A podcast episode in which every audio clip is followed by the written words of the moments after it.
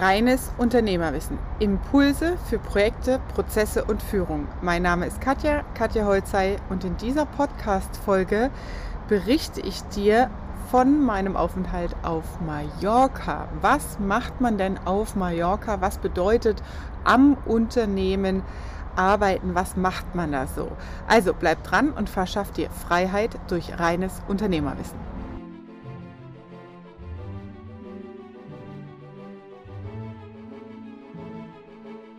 Wie man unschwer erkennen kann, bin ich hier auf Mallorca. Da ist der, sind die schönen Palmen, da sieht man schon, warte, da in die Richtung, da die Yachten.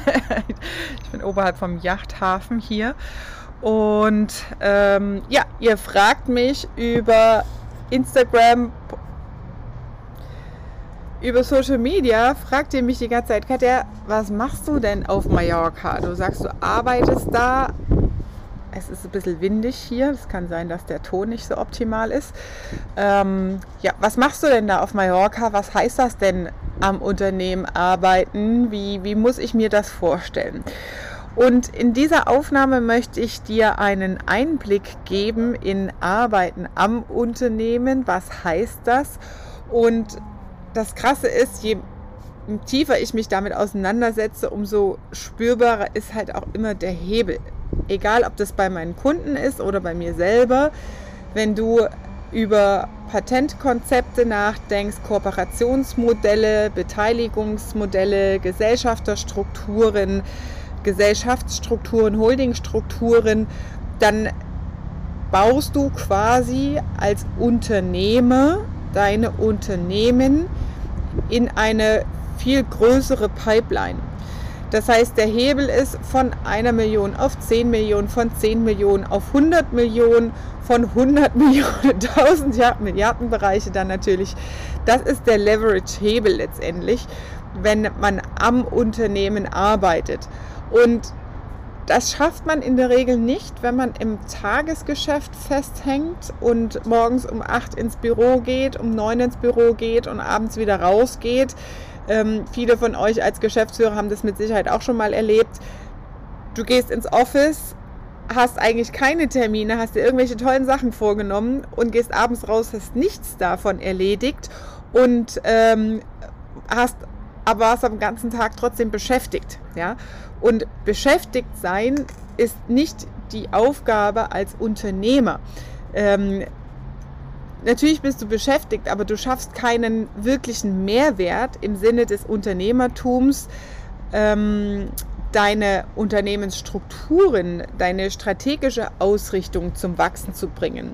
Das ist die Kernkompetenz als Unternehmer vorausschauend zu arbeiten. Und wie funktioniert das? Wie mache ich das hier auf Mallorca? Ich, zum einen treffe ich mich mit Menschen, die in bestimmten Lebensbereichen viel weiter sind als ich, als ich zum Beispiel mit Immobilienmogulen, die einfach schon ein Immobilienimperium haben. Ähm, und erforsche dann quasi, wie haben die das aufgebaut, welche Fehler kann ich vermeiden ähm, in meiner Immobilienfirma, wo ist die Abkürzung, ähm, was würde derjenige, der schon 100, 200 Immobilien einmal über den Notar hat laufen lassen und äh, Unterschriften getätigt hat, heute anders machen, ähm, um da entsprechend die Abkürzung zu holen. Das heißt, hab ein gutes Netzwerk und kümmere dich um das Netzwerk und schau, dass du in den Bereichen, in denen du dich als Unternehmer strategisch weiterentwickeln willst, ähm, Kontakte hast oder Mentoren hast, die dir helfen, aufs nächste Level zu kommen. Und das sind halt Dinge, wenn ich über meine Holdingstruktur aktuell nachdenke, ähm, das sind Entscheidungen, die bewusst getroffen werden sollten. Also das ist nichts, wo man mal so im Tagesgeschäft sagt, okay, gut, dann gründen wir halt da noch eine zweite GmbH mit dem und dem Thema. Ja? Weil es muss immer in Resonanz mit dir sein. Also will ich so leben, das Thema auch bis zu Ende denken. Was bedeutet das dann? Wie viele Schnittstellen habe ich? Wie viel Profit kommt am Ende raus? Ähm, ein Unternehmen zu gründen oder aufzubauen ich betrachte das immer als Cash Machine. Also du stellst wie so ein Kaugummi-Automat, den ganz kleinen ähm, als Beispiel auf.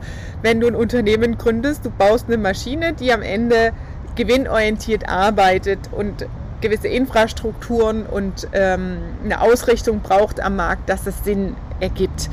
Ähm, das ist das Grundprinzip einer Unternehmung, einer wirtschaftlichen Unternehmung, gewinnorientiert zu arbeiten.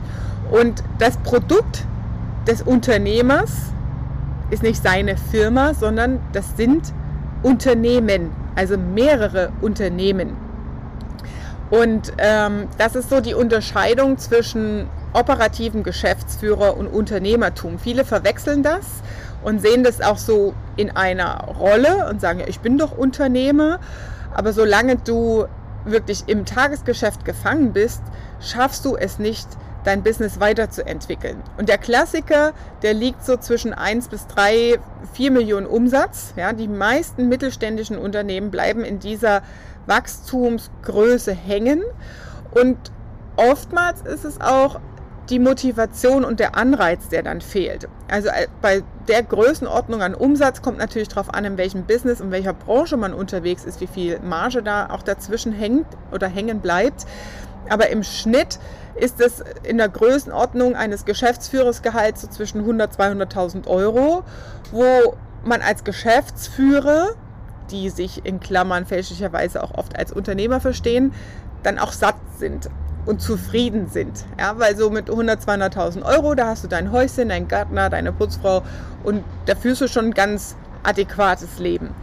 Und oftmals ist es tatsächlich so, dass dieser Punkt erreicht wird und man dann selber Angestellter im eigenen Unternehmen ist und man dann vergisst, dass es auch noch weitere Optionen, weitere Entwicklungsmöglichkeiten gibt.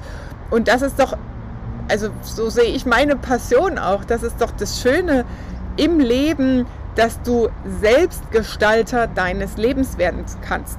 Das heißt, als Investor andere Unternehmen zu fördern, ähm, dein Kapital entsprechend zu investieren, statt auf einer Bank, wo es heute eh nicht mehr viel wert ist, ähm, abzulegen, äh, in Geschäftsmodelle zu investieren mit Gesellschaftsanteilen und auch von deinem Wissen andere teilhaben zu lassen, das Wissen weiterzugeben, anderen zu helfen, einen Mehrwert zu leisten, in eine Stiftung vielleicht reinzugehen, einen gesellschaftlichen Mehrwert zu leisten, etwas zurückzugeben von dem, was du aufgebaut hast. Also das sind doch die übergeordneten Trigger in der Rolle als Unternehmer, mit denen man sich dann auseinandersetzt. Und wie cool ist es doch, jetzt die Woche hier auf Mallorca. Ich meine, wir haben Lockdown immer noch in Deutschland und viele, viele, 80 Prozent, sage ich mal, hängen in diesem Lockdown-Mist rum. Äh, ja, mir fällt gerade auch kein anderes Wort mehr dazu ein. Als ich am Flughafen war in Frankfurt, habe ich schon festgestellt, krass, man nimmt diesen Lockdown so krass wahr und die Presse und die Medien, die man dann so mitbekommt, die selektieren einen die Informationen vor und man hält es so für selbstverständlich. Und ich dachte eigentlich, ich bin eine von zehn Leuten, die in einem großen Flieger sitzen und der ganze Flughafen ist leer, weil niemand reist. Aber fehlgeschlagen. Es waren echt, also der Flughafen hat sich keineswegs leer angefühlt. Der Frankfurter Flughafen. Und es gibt viele, viele, die da wirklich einfach weiter unterwegs sind, ihr Business vorantreiben und eine andere Perspektive da für sich haben. Und ich dachte, wie krass das ist, wie wir uns beeinflussen lassen und uns selbst auch da limitieren. Und wie cool das andererseits wieder ist, wenn du dir von der strategischen Ausrichtung her, betriebsbedingte Reisen sind ja zugelassen, das leisten kannst, mal eine Woche ins Ausland zu fliegen, um dir Gedanken zu machen über dein Businesswachstum, deine Veränderung der Geschäftsmodelle und zukunftsfähige Innovationen. Ähm, ob das jetzt Mallorca oder Dubai oder Österreich, Schweiz oder sonst wo im Ausland ist, an einem anderen Ort zu sein, hilft dem Hirn in der Inspiration, in, in der Kreierungsphase, in den, in den Flow-Modus zu kommen, ähm, als in den Alltagsstrukturen. In den Alltagsstrukturen sind wir in unserer Routine drin. Da haben wir unsere Triggerpunkte, wo ist der Wasserhahn, wo ist, äh, ne, wo, wo ist das Essen im Kühlschrank und so weiter. Und wenn du in einer anderen Umgebung bist, musst du für alles im Alltag einen neuen Weg und einen neuen Zugang finden. Das heißt, du, dein, dein, dein Hirn, dein Geist ist in einer anderen Auffassungsgabe und damit schaffst du es einfach durch die andere Umgebung auch andere Perspektivwechsel und Positionen ähm, auf deine Entscheidungen, die zu treffen sind, zuzulassen. Ihr kennt es von mir aus dem Strategie-Workshop-Video letzten Sommer. 2020 im August war das veröffentlicht. Ich kenne für Strategie-Meetings das nur so. Also Strategie-Meetings, Geschäftsführer, äh, Board of Management, Vorstandsvorsitzende äh, und so weiter sind immer für solche Workshops an einem anderen Ort außerhalb der Firma, grundsätzlich. Und wenn du am Unternehmen arbeitest, musst du jetzt kein Board of Management haben mit zehn Vorstandsvorsitzenden, aber für dich selber und vielleicht mit einem Inner Circle, ähm, aber auch für dich selber als in der, in der Rolle als Unternehmer, ist es einfach unglaublich hilfreich, nicht in der Routine-Infrastruktur zu sein, sondern in einer neuen Umgebung, in einer anderen, inspirierten Umgebung, um dort bessere Entscheidungen zu treffen. Wie mache ich das hier? Ich reflektiere sehr stark auch und schaue mir die Kennzahlen und Auswertungen an der letzten Jahre. Ähm, wo ist die größte gemeinsame Schnittmenge? Einmal Richtung Markt und Kunden, also Potenziale. Ähm, ist die neue Idee, neues Geschäftsmodell dafür geeignet? Ähm, was haben Teilnehmer da entsprechend gesagt? wo, wo gibt es Bedürfnisse am Markt, die noch nicht gedeckt sind und gleichzeitig ein Konzept, eine Roadmap zu definieren, wie rollt man sowas aus und wo ist ähm, der Exit. Ja, dass Investoren arbeiten so, Business Angels arbeiten so, ähm, den Exit möglichst klar zu definieren, um in eine schnelle Handlungsfähigkeit und schnelle Entscheidung zu kommen. Also wie weit gehst du mit deiner Ressource Zeit in ein neues Geschäftsmodell rein und auch finanziell in ein neues Geschäftsmodell rein, um ein Proof of Concept oder ähm, minimalfähiges Produkt, MVP sagt man da zum Englisch, Minimum Viable Product, zu definieren, bevor du die komplette Infrastruktur aufbaust und Personal recruitest für den neuen Geschäftsbereich. Und ähm, das braucht halt Muße und Reflexionsvermögen, Reflexionszeit. Also zum einen der Austausch mit Leuten, die das schon mal gemacht haben oder wie gesagt, such dir einen Mentor, ähm, wenn du da Fragestellungen für solche Sachen hast. Und zum anderen die Zeit, deine Gedanken zu sortieren und eine fundierte geschäftliche, unternehmerische Entscheidung zu treffen für Geschäftsmodelle und Businessentwicklung. Ähm, reflektieren und verarbeiten schafft man meistens nicht in Alltagsstrukturen. Das braucht Ruhe und Muße auch ein Stück weit. Ähm, und das ist das, was ich letztendlich hier habe. Ähm, wichtig ist mir noch mitzugeben, bewusste Unternehmerentscheidungen zu treffen. Ja? Bewusste Unternehmerentscheidungen zu treffen heißt, kann ich mit dem Ergebnis einschließlich aller Konsequenzen, aller positiven und negativen Konsequenzen meiner inneren Stärke und meinem inneren Wohlbefinden näher kommen. Und das muss natürlich definiert sein. Was tut mir gut, was tut mir nicht gut? Ähm, mit welchen Menschen will ich mich umgeben? Welche Deals will ich machen? Ähm, das sind so Grundsätze, die natürlich geklärt sein müssen in Form eines Wertegerüstes idealerweise, das definiert ist. Also auf welchen Werten handelst du? Und ähm, dann fühlt sich so eine Unternehmerentscheidung auch gut an. Und ähm, ihr wisst das auch, wenn man Geschäftsmodelle ausgründet, Holding, KGs, Einzelunternehmen drunter hängt und so weiter. Das sind haftungsrelevante Themen, das sind steuerrechtliche Themen. Die Betriebsprüfung ist immer im Nacken. Das heißt, man muss schon auch das bis zu Ende denken und auch mal durchrechnen, was heißt das in aller Konsequenz und zahlt es auf meine persönliche Unternehmervision ein. Und viele hängen halt, wie gesagt, noch im Tagesgeschäft drin. Wie mache ich das? Der Hebel ist tatsächlich, einen sogenannten COO einzustellen, ein Chief Operational Officer. Und ich beobachte das immer wieder bei meinen Teilnehmern im Mentoring. Die, die am schnellsten vorankommen und den größten Hebel in der Umsetzung der Unternehmensstrukturierung haben, bringen bereits einen Performance-Mitarbeiter mit und sind meistens auch im Duo unterwegs im Mentoring. Das heißt, du baust dein Unternehmen als System auf. Also der Manager, der COO, letztendlich der angestellte Geschäftsführer, der koordiniert dein Business. Der übernimmt dann das Tagesgeschäft. Und die gemeinsame Schnittmenge ist letztendlich das KPI der Sport, die Prozesse und Strukturen, über die du dich dann mit deinem Geschäftsführer austauscht. Das heißt, du baust, nehmen wir mal an, du hast eine Autobahn, sagst, die Autobahn ist dreispurig, wir fahren nach Mailand. Ähm, das sind, ist eine Etappe von 550 Kilometern am Stück. Ähm, es gibt einen Zwischenstopp und über diese Ebene sprichst du dann mit diesem operativen Geschäftsführer. Und ich will dir da einfach nochmal ein Rechenmodell oder einen Trigger mitgeben, um in eine Entscheidung zu kommen für dich.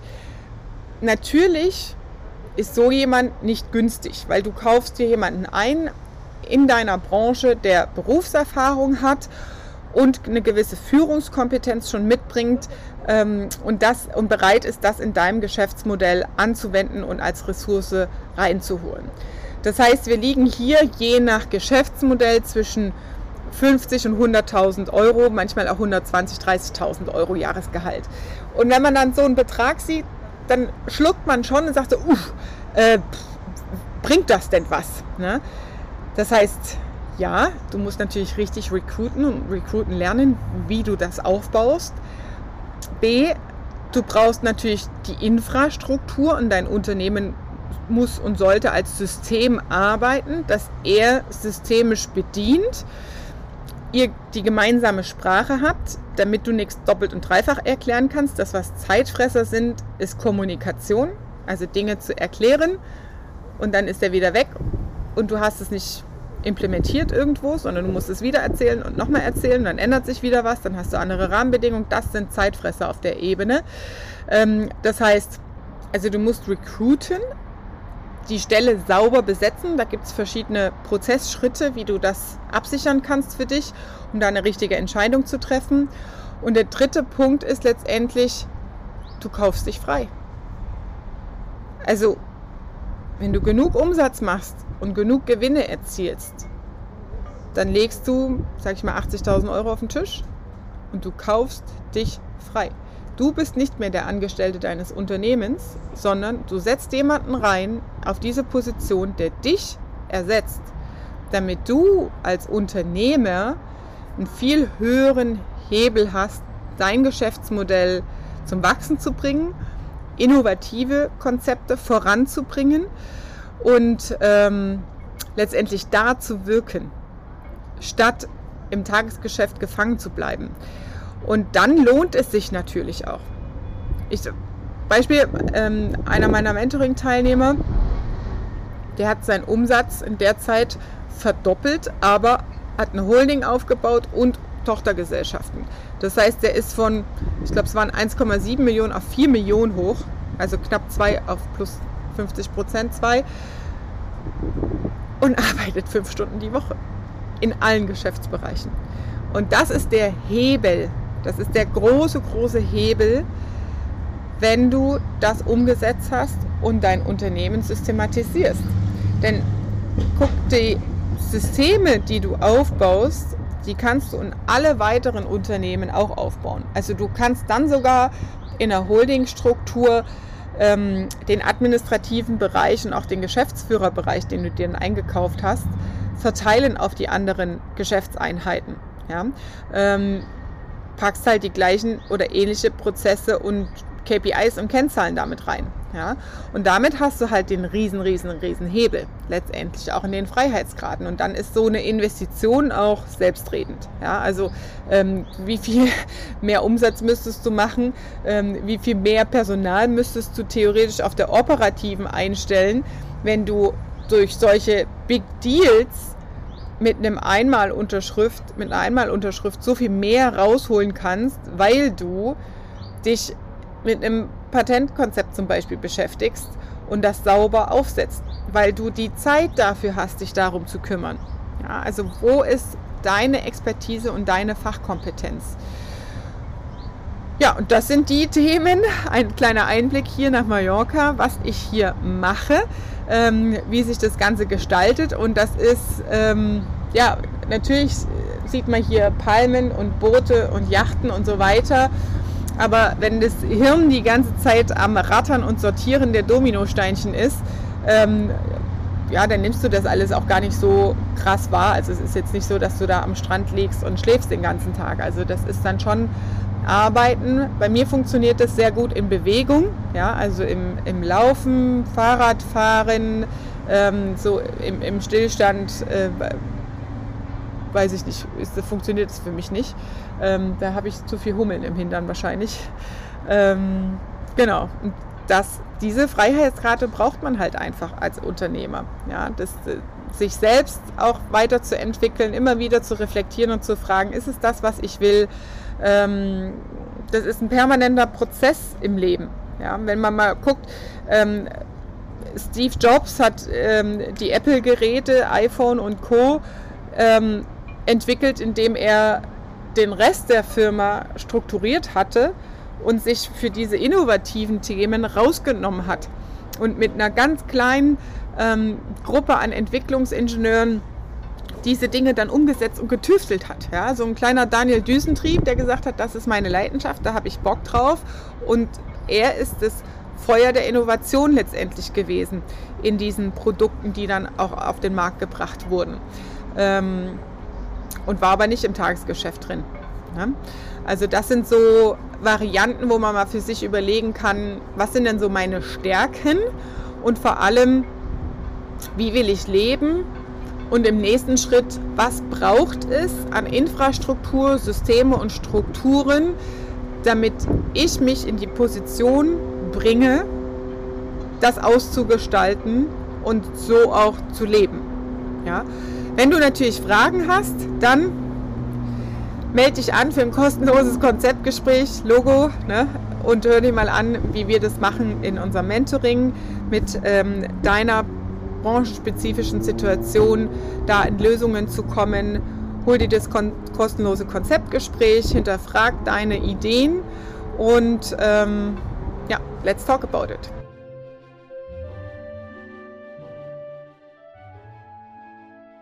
Das war deine Dosis reines Unternehmerwissen für heute. Wenn dir diese Podcast-Folge gefallen hat, dann lass gerne eine 5-Sterne-Bewertung da und wenn du Fragen hast zu deiner unternehmerischen Entwicklung, dann melde dich gerne an zum kostenlosen Konzeptgespräch und wir sprechen deine unternehmerische Situation durch. Ich freue mich aufs nächste Mal. Liebe Grüße, deine Katja.